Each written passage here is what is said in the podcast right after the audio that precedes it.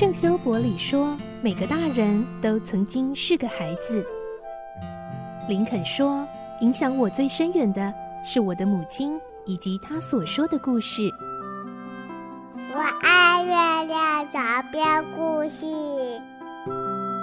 晚安，月亮床边故事。小青姐姐邀请每一位大孩子、小孩子一起听故事，不管多忙，也要和你一起听故事。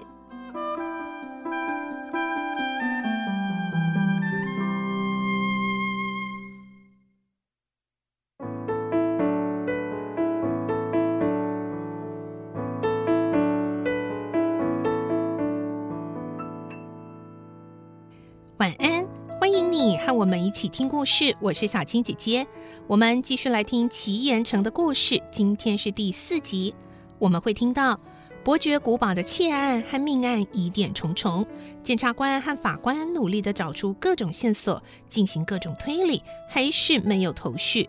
这时候来了两个年轻的记者，其中一个还只是个高中生呢。来听今天的故事。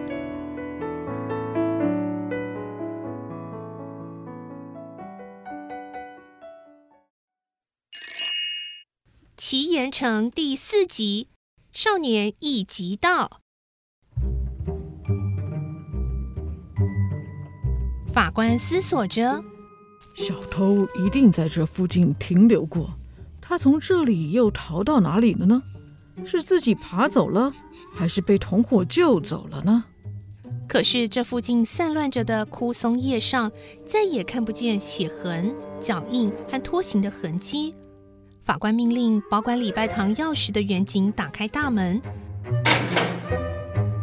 这座礼拜堂逃过了法国大革命的炮火，在正门的石阶上排列着基督教十二使徒雕像，依然保持着原有的状态，都是有资格列为国宝级的艺术品。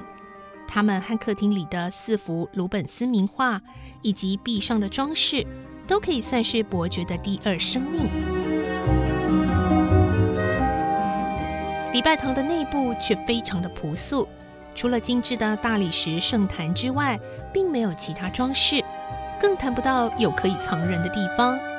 为了慎重起见，他们搜索了便门外面，在干沙地上可以明显的看到汽车轮胎的痕迹。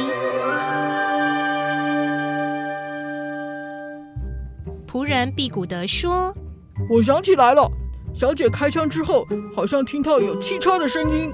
法官继续问：“那么是有人用汽车载伤者走的吗？”“不可能，那时我已经关上便门，守在门边了。小姐和阿贝都看到小偷倒在草丛里，他绝对逃不出去，一定还躲在某个地方。”阿贝也坚持着说：“没错，一定还在。”法官深锁眉头。一面思考，一面踱步走向本宅。已经过了正午，杰布尔伯爵招待初审法官、检察官、警长以及两位年轻的新闻记者用餐。所有人都食不知味地默默吃着。对这个怪案的谜，谁都没把握要怎么侦破。草草用过餐，伯爵和大家又回到客厅，有的盘问仆人，有的在商议。今后进行搜索的步骤。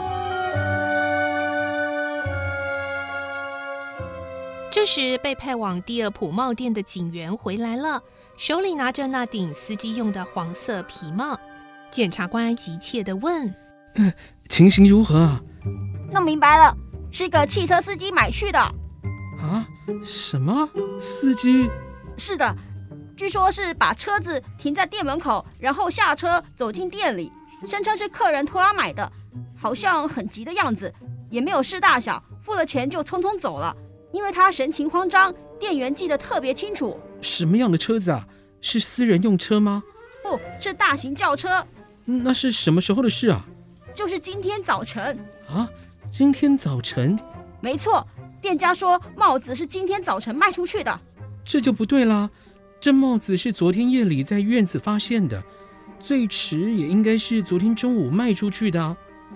不过据说确实是今天早上卖出去的。那就奇怪了。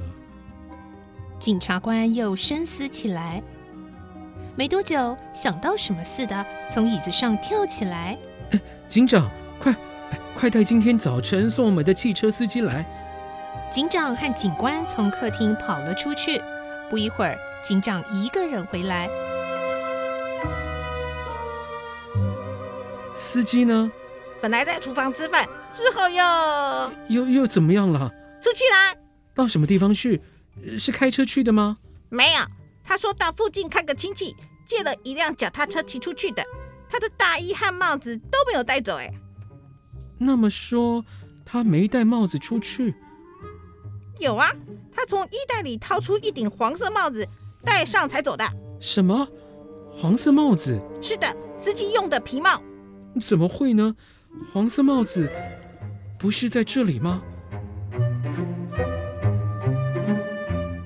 检察官用下巴指着桌上那顶皮帽，一直在翻弄司机留下来的大衣的初审法官，这时候突然叫起来：“哦，检察官，同样的帽子有两顶，这里的一顶是今天早上新买来的，它对案件没有帮助。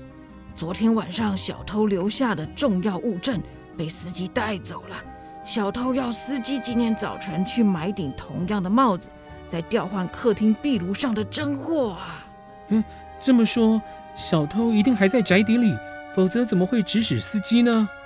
说不定他用了某种化妆术，潜伏在什么地方。当然，那个司机也是他们一伙的。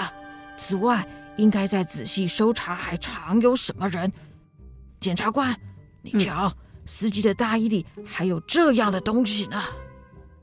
初审法官说着，递过来一张折了四折的小纸片。检察官郑重其事的打开后，小声的哼了一声。哼，信的字体不工整，是用铅笔草草写的。万一首领遇害，你女儿休想活命，切记。检察官心想，这是恐吓，不，岂止是恐吓。穷凶恶极的盗徒，一旦这样说出口，不论冒任何危险。一定说到做到，就算警戒再严，也没人晓得歹徒会从什么地方下手，给美丽的少女何种伤害。目前这所宅子里不是已经有歹徒潜伏着吗？那个司机就是其中之一。那家伙如果是小偷的同伙，必定还有其他人也是。他们会化妆成什么人呢？检察官瞪着两名年轻的新闻记者。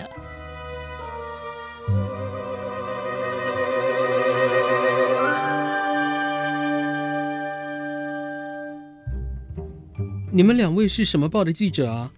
年纪较长的一个说：“我是卢王市的卢王每日新闻。”你有记者证吗？有，这就是。记者证并没有什么可疑的地方。检察官看完之后交还给他，又问另一个记者：“您呢？”“我吗？”他是个高个子、瘦瘦的年轻小伙子，嘴上留着将军胡子，精神奕奕，目光炯炯。看上去像个头脑沉着、思路清晰的青年。你是什么报的呀？我并不限定在哪个报，各报我都投稿。记者证给我看一下。这个嘛，我没有。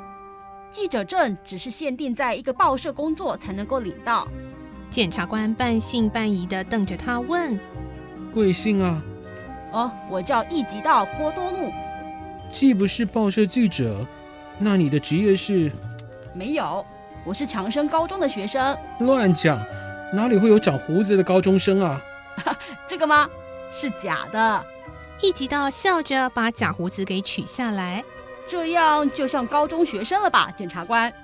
一吉道笑着露出满嘴的白牙，他是个稚气未除、天真的少年。如果您还不相信，这里还有我爸爸寄来的一封信。他一边说着，一边从衣袋里掏出信，正面的确写着“强生高中宿舍一吉道波多路收”。